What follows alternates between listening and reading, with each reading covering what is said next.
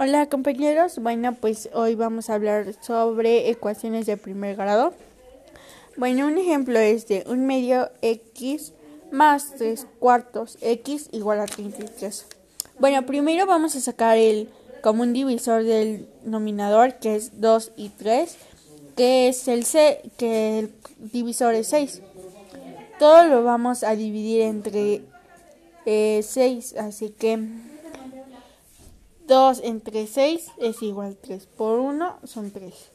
X más 6 eh, entre 3 es igual a 2.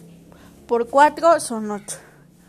Y vamos a multiplicar 6 por 33, que salen 198.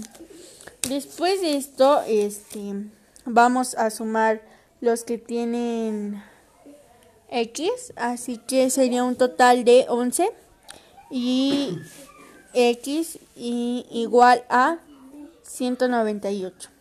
Después de esto vamos a dividir 198 entre 11, así que es, es x equivale a 18.